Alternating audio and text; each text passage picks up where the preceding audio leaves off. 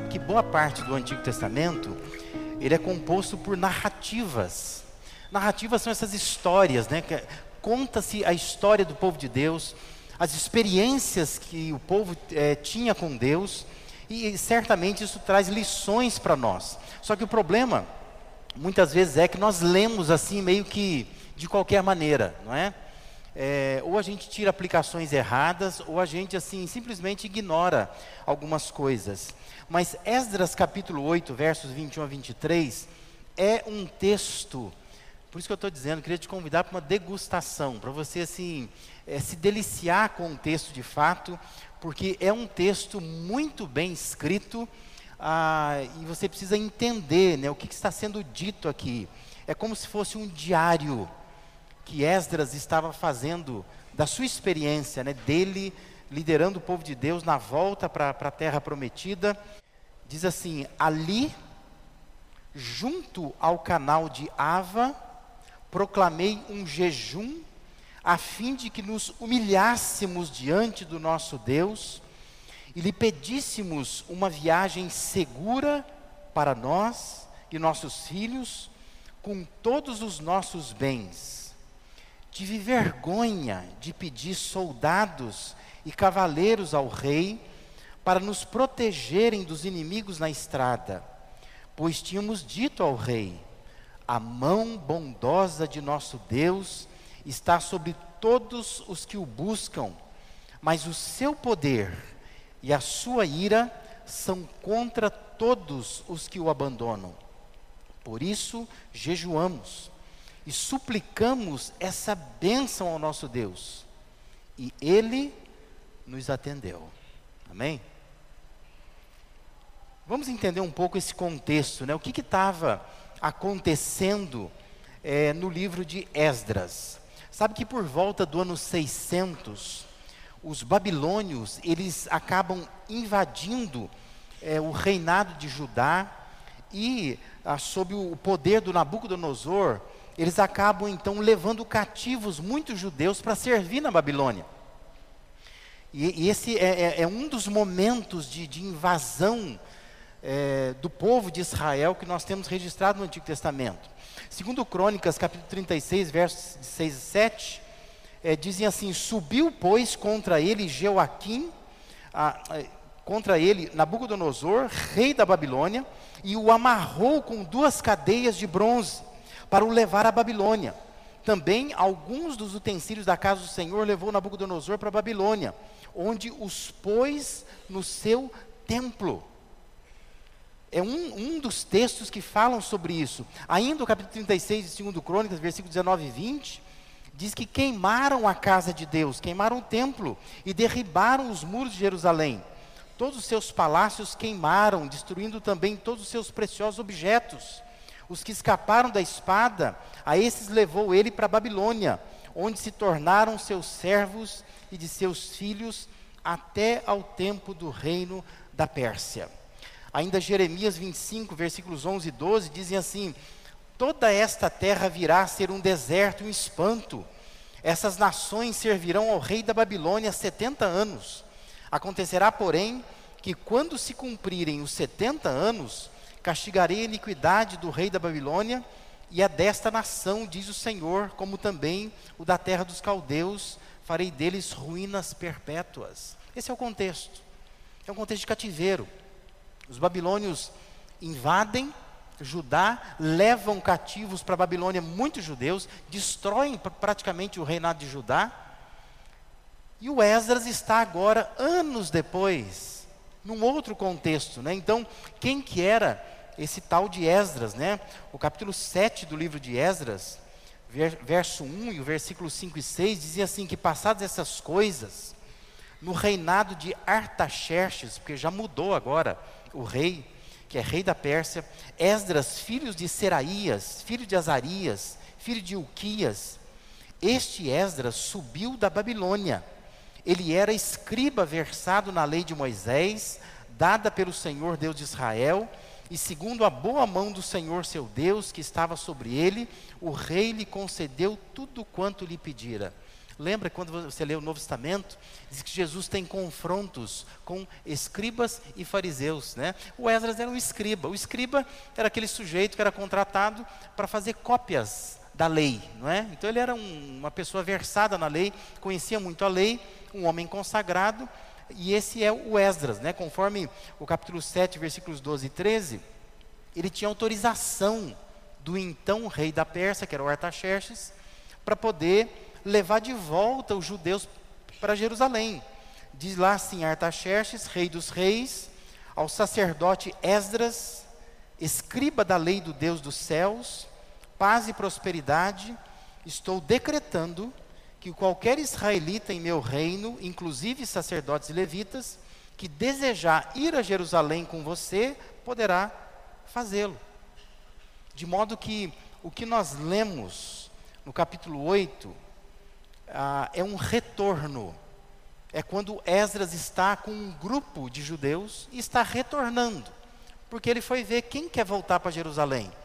E ele está levando de volta, porque eles estão liberados, eles não estão mais cativos lá na, na, na Babilônia. Né? Observe que é, o versículo, é, versículos anteriores ao que nós lemos, versículo 15, por exemplo, de Esdras 8, diz assim: Eu os reuni junto ao canal que corre para a Ava e acampamos ali por três dias. Quando passei em revista o povo e os sacerdotes, não encontrei nenhum levita. Esdras reúne o povo perto de um rio e parou ali.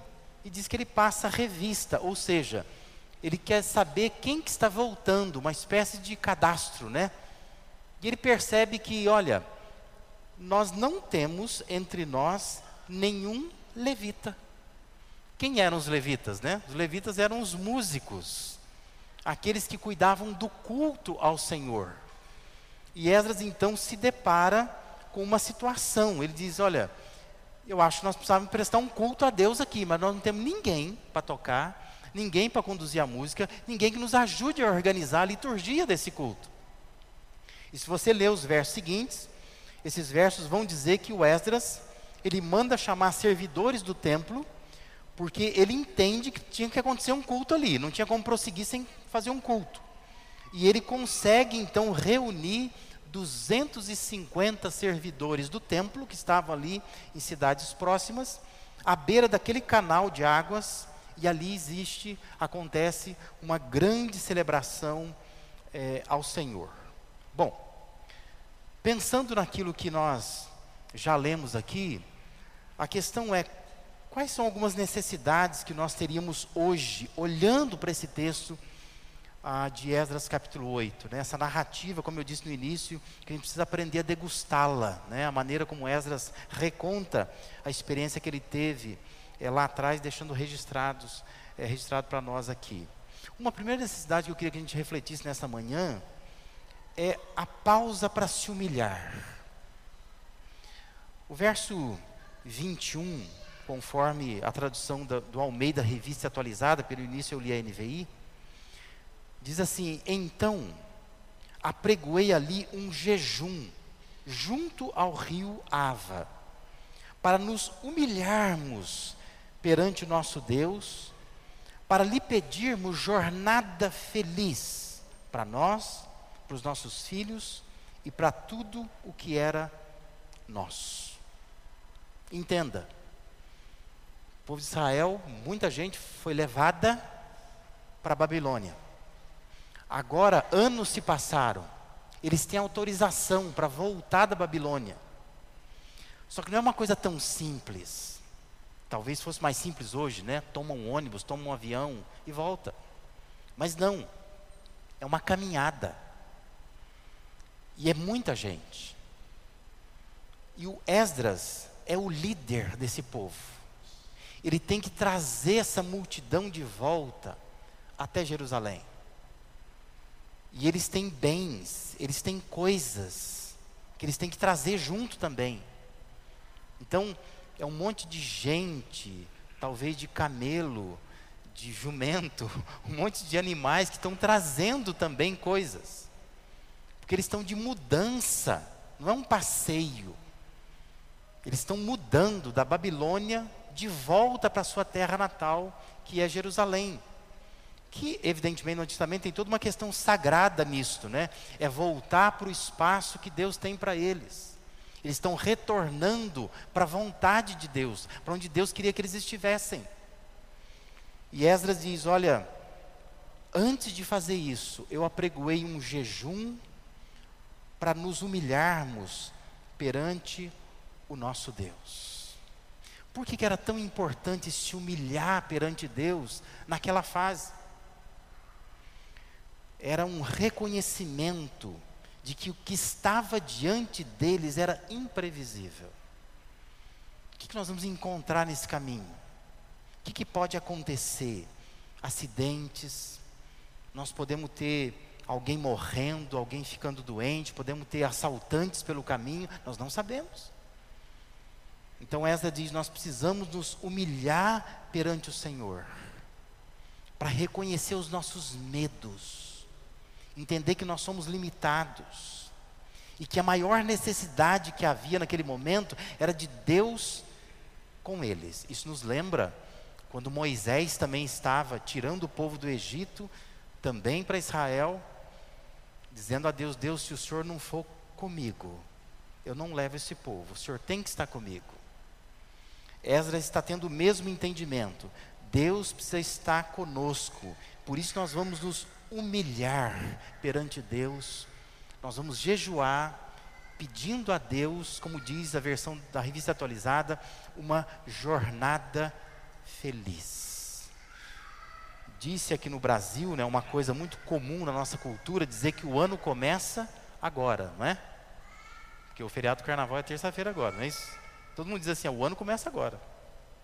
Já que o ano vai começar agora, né, na nossa cultura, eu queria que você pensasse assim: você já parou para se humilhar, pedindo a Deus uma jornada feliz para esse ano? Quando você muda de trabalho, você faz isso, você faz uma pausa para se humilhar? Quando você muda de casa, de bairro, de cidade? Quando você começa um novo dia, uma nova semana, você faz isso? Quando começa um novo mês? Estamos começando o novo mês, né, o mês de março. É interessante a lição que Esdras nos deixa aqui. É preciso parar para se humilhar, para dizer assim: Deus, eu não sei o que vai acontecer neste dia, mas eu preciso da tua presença do meu lado. Eu faço uma pausa para isso, clamando a Deus que intervenha, porque o dia é imprevisível. O mês é imprevisível. Talvez muitos irmãos que aqui estão, que estão passando dificuldades já, nesses primeiros meses de fevereiro, não pensaram, nesse primeiro mês do ano, né, nós acabamos fevereiro, não pensavam lá em janeiro, dia 1 de janeiro, falaram assim, nossa, esse ano vai acontecer isso. A gente não pensava. E hoje nós não estamos pensando o que poderá vir a acontecer ainda até dezembro. Por isso, talvez fosse interessante a gente parar e dizer: Deus, me dá uma jornada feliz para mim, para minha família, para tudo que eu tenho. É sentir a necessidade de uma intervenção divina. É a compreensão de que eu não posso viver por mim mesmo, que eu não posso caminhar sozinho. E é salutar fazer essas pausas essas paradas, para dizer: Deus, eu estou precisando do Senhor mesmo. Porque às vezes a gente vai se enrolando cada vez mais, né? Tentando resolver a vida, tentando resolver os problemas, e nós não paramos, como Esdras fez, para todo mundo. Talvez Esdras até tivesse gente reclamando, né, dizendo: pô, mas três dias, Quanto tempo a gente vai gastar para ir até lá? Vai ficar três dias parado aqui. Ela está dizendo: é importante nós pararmos três dias. Nós vamos nos humilhar, nós vamos cultuar a Deus. Nós vamos pedir a Deus que Deus nos dê uma jornada feliz. Eu lembro que antigamente eu participei de algumas situações dessa, quando a igreja comprava um terreno, ia construir um novo templo. Tinha coisa chamada pedra fundamental. Lembra disso? O lançamento da pedra fundamental. Aquilo era fundamental para a caminhada da igreja, né? que a gente ia no meio do terreno lá, reunia o povo no meio do terreno, cavava ali um buraco, fazia um negócio, colocava algumas coisas que simbolizavam aquele momento, enterrava ali, e a gente cultuava a Deus, consagrando a Deus aquele espaço, dizendo para Deus: Deus, nós não temos dinheiro nenhum para construir o templo, mas o Senhor vai nos ajudar a construir. Nós vamos pedir ao Senhor uma jornada feliz. E as igrejas iam aparecendo, né, com a ajuda de Deus, né? Hoje isso quase não acontece mais. As igrejas vão construindo sem pedra fundamental, é, é, mudam de salão, né, alugam um salão, vão para outro salão, e parece que ninguém para mais para pedir a Deus, Deus, isso aqui é teu, é para o Senhor, é? minha vida é para o Senhor. Eu estou fazendo uma pausa porque eu entendo que eu preciso de uma intervenção tua. Eu não posso caminhar sozinho dessa forma, não é? Lembro dos jovens, né? Antigamente a gente era assim, nós orávamos antes de começar a namorar alguém, né? Sem falar para a pessoa. Hoje em dia assim, é um tal de orar junto. já estão namorando, né? Mas não era negócio de orar junto. A gente orava mesmo. A gente pedia a Deus, Deus nos orienta com quem que eu devo orar. Tem uma pessoa olhando diferente para mim, eu devo mesmo ceder a isto, é um momento, é a hora. Depois a gente começava. Né? Me parece que hoje nós tocamos a vida sem precisar de uma intervenção divina. Nós não estamos nem aí. E Esdras nos resgata uma lição muito preciosa. Nós temos essa necessidade de uma pausa para a humilhação, dizer: Deus, eu não sei de parar, ajoelhar e dizer: Deus, eu estou desesperado, desesperada. Porque eu não tenho namorado nenhum, não tenho nenhum pretendente, não tem ninguém que me queira. E eu quero pedir para o Senhor uma jornada feliz, me ajuda nisso. Algumas pessoas deviam parar e dizer: Deus, eu tô, estou desempregado. Eu preciso de alguma coisa. Alguns homens precisariam parar e dizer: Deus, eu estou enrolado. Porque há anos que eu não sustento a minha família dignamente. Eu fico de bico de emprego para lá, para cá, mas nada que seja sólido, concreto. Eu precisaria de uma intervenção do Senhor para isso, para que eu consiga resgatar minha dignidade. Para, se humilha diante de Deus e diz: Deus, eu não consigo fazer isso sozinho. É o que Ezra estava dizendo ali. Eu não posso, eu preciso da ajuda de Deus. Uma outra necessidade que nós temos, eu acho que a gente precisaria resgatar nesta manhã, é uma necessidade de honrar a fé que nós professamos. O versículo 22 diz assim: Porque eu tive vergonha, o diário dele está escrevendo isso, dizendo: Eu tive vergonha de pedir ao rei exército e cavaleiros, para nos defendermos do inimigo no caminho. Porquanto já lhe havíamos dito: a boa mão do nosso Deus é sobre todos os que o buscam, para o bem deles, mas a sua força, a sua ira contra todos os que o abandonam. Esdras deve estar se referindo a alguma conversa que ele teve com o rei.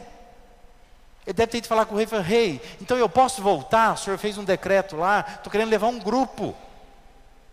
E esse grupo todo, nós estamos pensando em sair tal dia, tal hora, tudo bem, dá para planejar essa saída nossa. E o rei deve ter dito, não, tudo bem, pode ir. Você quer alguma coisa? Quer, quer que é, a gente mande um, um exército junto com você para proteger esse pessoal. Não. Fica tranquilo. Nós somos o povo de Deus. Nós confiamos em Deus. Deus nos levará em segurança. Só que provavelmente o tempo foi chegando, sabe como é que é? Vai se aproximando, aí vem um irmão e diz assim: Wesley, não vai ter ninguém, nenhum soldado acompanhando a gente? Não, não vai ter, nós vamos sozinhos. E a coisa começa a apertar, não é? E aí talvez Esdras tenha cogitado. Não é melhor pedir um exército para acompanhar a gente até lá? É mais seguro, não é? Mas ele está dizendo assim: eu tive vergonha de fazer isso.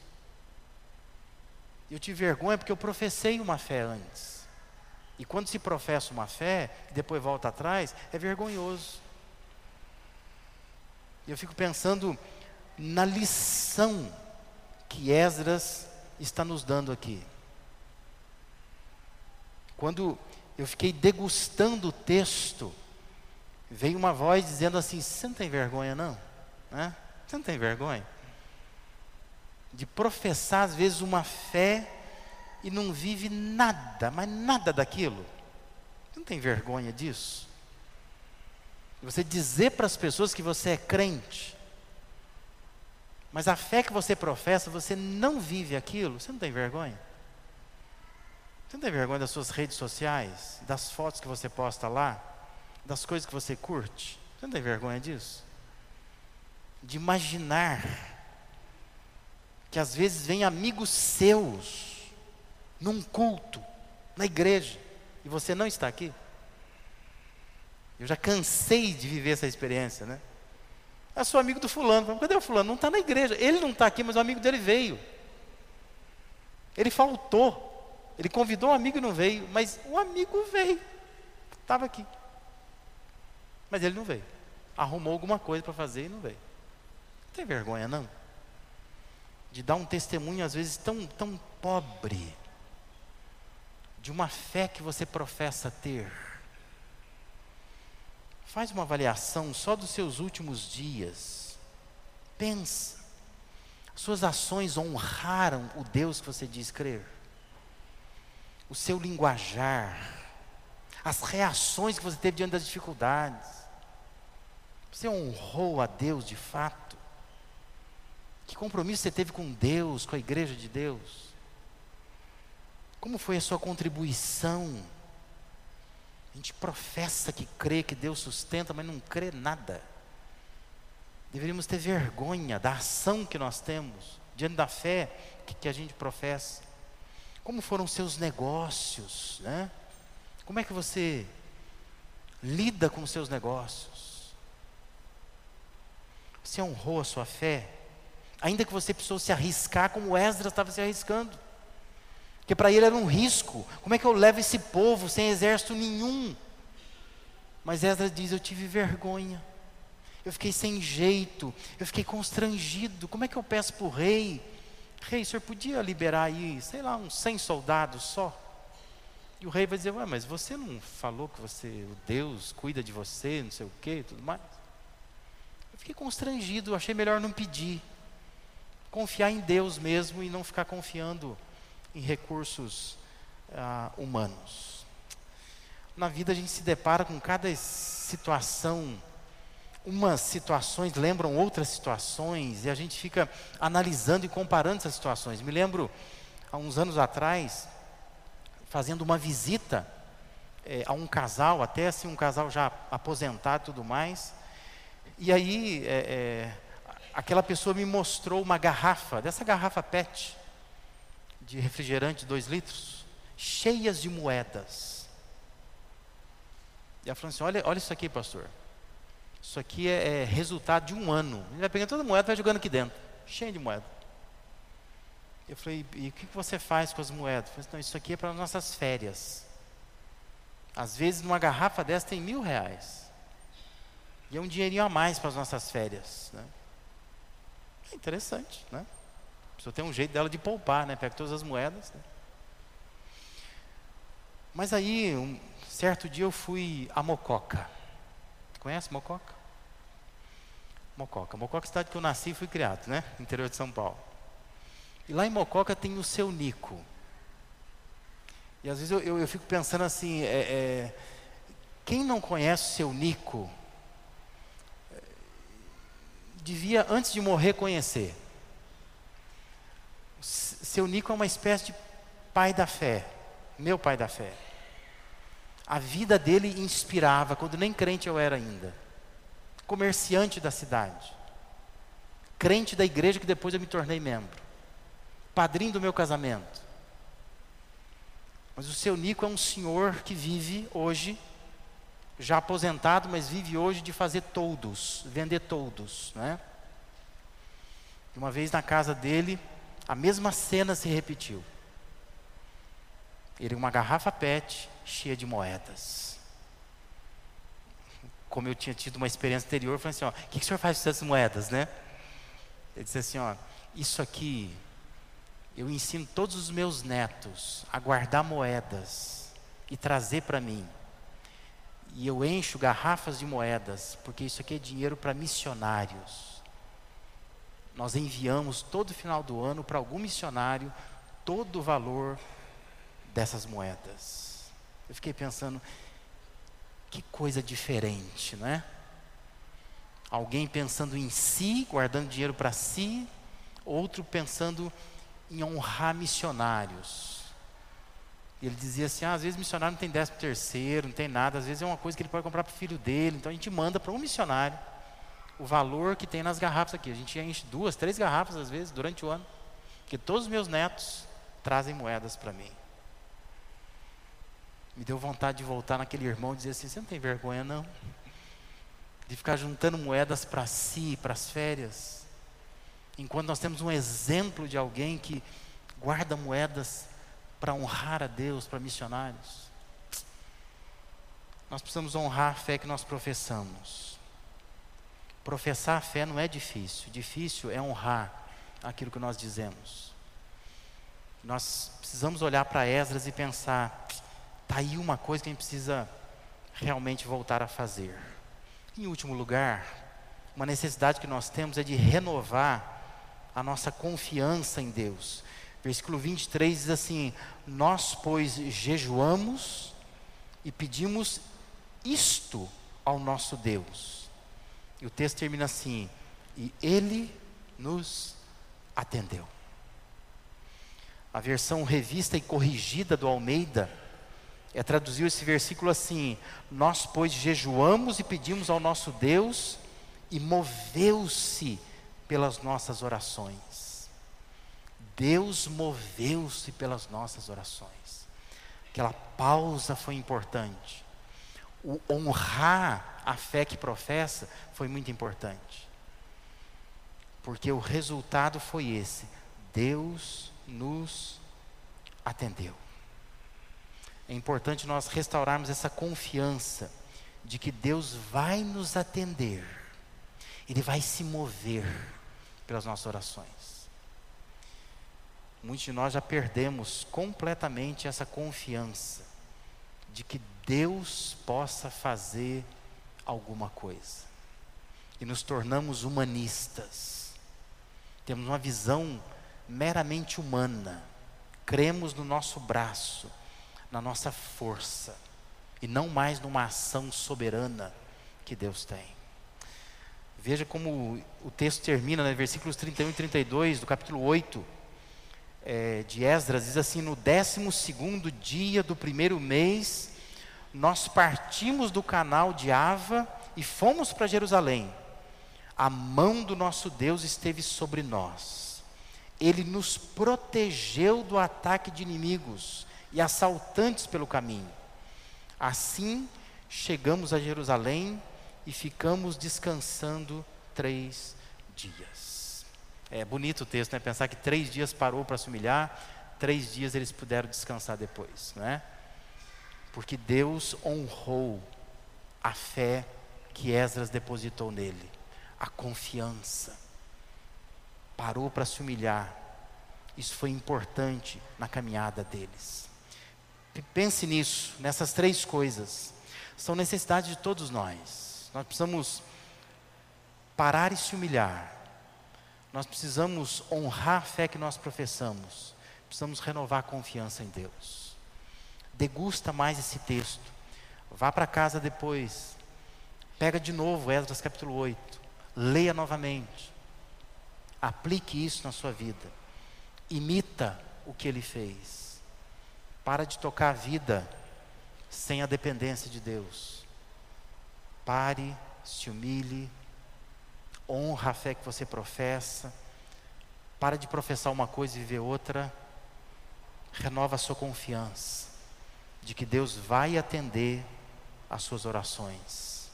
Se você parar três dias, Deus te dá três dias de descanso. Deus vai honrar você, desde que você deposite de fato a sua confiança totalmente nele. Amém?